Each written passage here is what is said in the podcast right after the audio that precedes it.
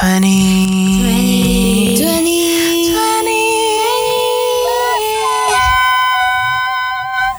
Before the episode begin, we are gonna do a roll call. You guys ready? Yes.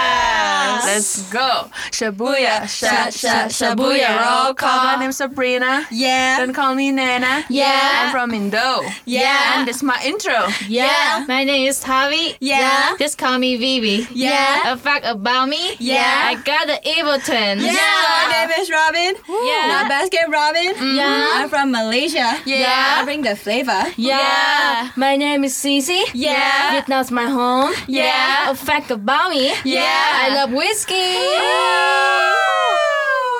So, welcome to 20 Plus Matter. I'm your host, Sabrina, for this episode zero. So, just to clarify things with our roll calls, Indo, uh, my introduction, Indo, is stands for Indonesia. Ah, I see. So, I am Sabrina, and we also have our other friends here. Javi, Robin, and Cici. So we're gonna start off the reason why we want to do or we want to start this podcast. I see. Can I can feel that um you know it's very important that we understand why we start this in the first place and yes. one of the reasons I can think of right now is because uh, it gives us a perspective in life not only from me but from three of us you know, Javi, Cici, Sabrina and I'm mm-hmm. so grateful to be in this room with you guys right now Yeah. Yeah. I also think like the what a perfect combination is is because our age also like one you know for me as like, i'm already in my 20s and there are some are like haven't started 20 yet which is soon and some are still in their early 20s Wow. I think we're gonna get a lot of, you know, stories and then a lot Yeah. of things little lessons from this two big sister. yeah. We're gonna turn 20 soon, so a lot of things, yeah. Wow. Challenge like in the future, we're gonna know about like oh how we turn 20, how does it feel like like uh, your life, like you know your opinion, like uh, the way you're thinking about your life. What is different like uh, when you're just 18, 19, and when you turn 20? Because for me, I I can feel like a bit of pressure already. somehow, somehow I feel pressure when I turn 20. welcome yeah. to be almost being 20 guys yes is it scary It is scary. it is scary It is scary, yes. Dear listeners if you don't get it Javi and Cici are twins yes they're lovely like four twins. minutes apart yes, yeah, that's, Four that's, that's my, my that's my e- evil twins. Yeah, that's my Ours is evil only twins. four minutes only. Alright? literally four minutes Really, only four minutes. It's not big It's difference. Yes, you guys are still our little sisters in my heart yes And that's why we're called 20 plus matters because we're entering our young adult stage. Yes, Again. can't believe it. So I think this our podcast will be a voice for us mm. to tell about our life story. What is it like to be in your twenty from different perspective? Mm. I mean, being twenty can be a lot, you know. Mm. And as international students, I think we can contribute to many uh, subjects and sensitive topics within this podcast. Yes, yes. For lot. example, for example, For example, um, language barrier, uh, yeah, yeah, right. Definitely. dating games. yeah, yeah, dating games. Dating games. We're gonna definitely talk about some spicy, interesting stuff that I feel like not a lot of people dare to talk about it. But we're not like them. We will definitely talk about it.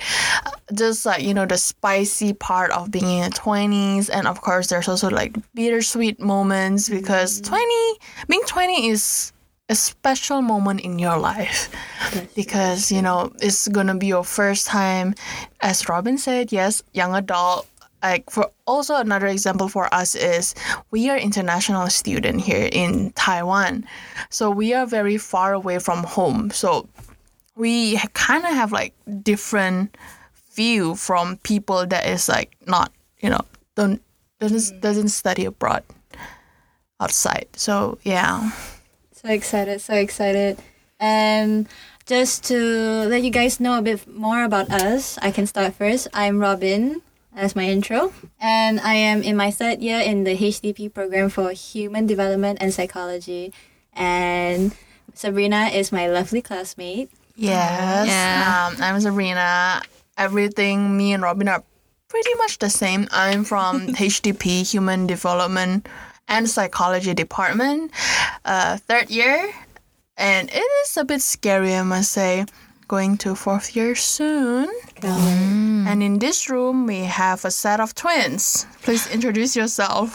yeah, hi. Yeah, that's my intro. I'm Javi. Just call me Vivi. And I'm also from Human Development and Psychology Department. Second year, uh, Sabrina and Robin Jr. Wow, um, I think I'm the only one like it's called the outsider. I'm from the communications studies department, and I'm joining this podcast because I have invitations from the professor, and I'm very excited to join this podcast. Like I want to do it so bad, but never have a chance to do this kind of podcast, talking, sharing like this. Yeah. It's definitely a very interesting um, project in our lifetimes. Mm-hmm. Yeah, this is like a like a once in a lifetime kind of It things. is, and is. also, what are the vibes that we are bringing here, you know, to the listener? Like for me personally, I think I want the listener to feel very comfortable and relaxed as if, you know, we're just having a cup of tea or boba together. like like a big sister kind of vibe going on. Hell yeah. Yeah. Well, for me, I I think enjoy this postcard, and I want to bring the energy of, you know, becoming twenties. Like still a lot of, um, curious curiosity about the world. Still have a lot of things don't know about. I want to study and also share my story because like sometimes I'm so dumb. Some in some cases, but Oh. but it's alright, right? It's still a part of the Uh, experience. yeah, yeah. I mean, we're still learning. You know, there's no such thing as dumb. You know, I don't think it's dumb as long as you're willing to learn. You know. And I remember, right, whenever I always say dumb, but I remind myself, right, even if you do things that are quite silly, just remember that, you know, if you learn from it, you won't be silly again. It's a good lesson to learn from. Exactly, Yes. exactly. Or learn until like you understand. Even though you do it, I feel like there's a people that need to learn more than once. Like for example, it's me. I will probably fall to the same hole two or three times in order for me to understand. And it's like ah okay, and it's fine. There's like no pressure at all. You know, even like the society been telling us, oh, being in twenty, you have to be independent, blah blah blah. But the fact that we are just like a giant baby in a young adult body, but our soul is still like young. Well, yeah, Yeah. that's true. Especially when our, our talk about like uh, society, society bring the standard on us is also about our culture.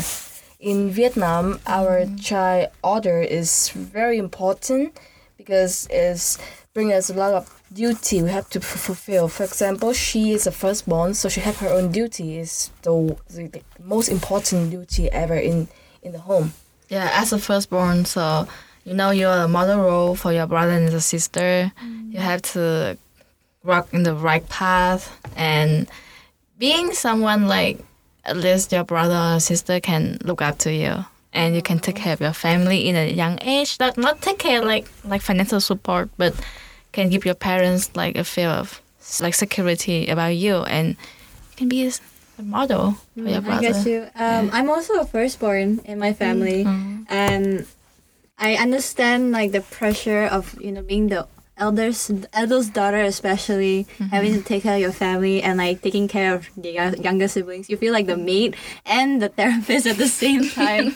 but I'm glad that um, in my household, my parents do not enforce such strict rules upon you know studying and career because they know that I can do it well, but society, society. Society, am I right? Yeah. But I also heard that um, being like a firstborn in your family, or in like you know another houses or family is like because you are your firstborn, right? Your mom and dad still haven't figured it out yet how to like uh, raise a child. Yeah. No, like this is not like being offensive or anything because like, imagine you just have a baby out of nowhere and you and nobody's telling you like how to be a good parent and good parent are subjective, right? Yes, subjective. And it's not the same, so it kind of like the result are different. But for me, I am a middle child. I'm a middle child. Um, so I feel like people have been saying that middle child are usually either like the last out or the odds one. Invisible. Yeah, it's either the invisible or the different one in the family one. I feel like I can. I'm definitely the different one. It's okay, you're the rock star of the Yeah, the, the rock star of the family, but nobody, you know, I'm definitely not invisible in my. Exactly, I know, I know. household. And that's cool, that's cool. Well, as an experience, well, I not, I'm not sure, you know, which order am I, you know. She's the first One and a born. half. Yeah, I think one and a half. I, I can say 0.5, I think. because, like, um, um, I can consider as the firstborn, two, or the second child, but it's not sure which one is it, you know. I'm standing in, like, on, on the Middle. middle of, of those those order. But um, being the firstborn is have already really really a, a very Big responsibility. huge responsibility. But also the way we've been raised is also very different from the way our brother been raised. Bec- not because like we are a female, he he's a male, but because um when my parents start to learn to be parents, we are like type experiment first, you know. I feel like the what is it called? First The subject. rabbit. Yeah, yeah, Mm, yeah. the first yeah, subject. Yeah, First yeah, subject, yeah. Yeah. It's okay, hubby, we got this. We got this. But you guys are definitely so strong and independent. Cause not me though. I'm just different. That's it. Different. So I definitely feel um, this podcast are gonna be a very interesting one, coming from different perspective of us. You know, having like a different environment, and I definitely hope that to the listeners out there can understand and. We want you to know that you're not alone. We are here with you. And I hope that you're anticipating for our next episode, which is going to be our first episode. So, also another heads up is my English is not that good. We're so, all learning. yeah, yeah. So, we are second language is English. y- yeah, yeah. There's English is yeah definitely. Uh, English is my third language. Oh yeah. Yes. Um, I hope we get to see you on our next episode. To you guys out there. Bye Bye bye. Bye bye.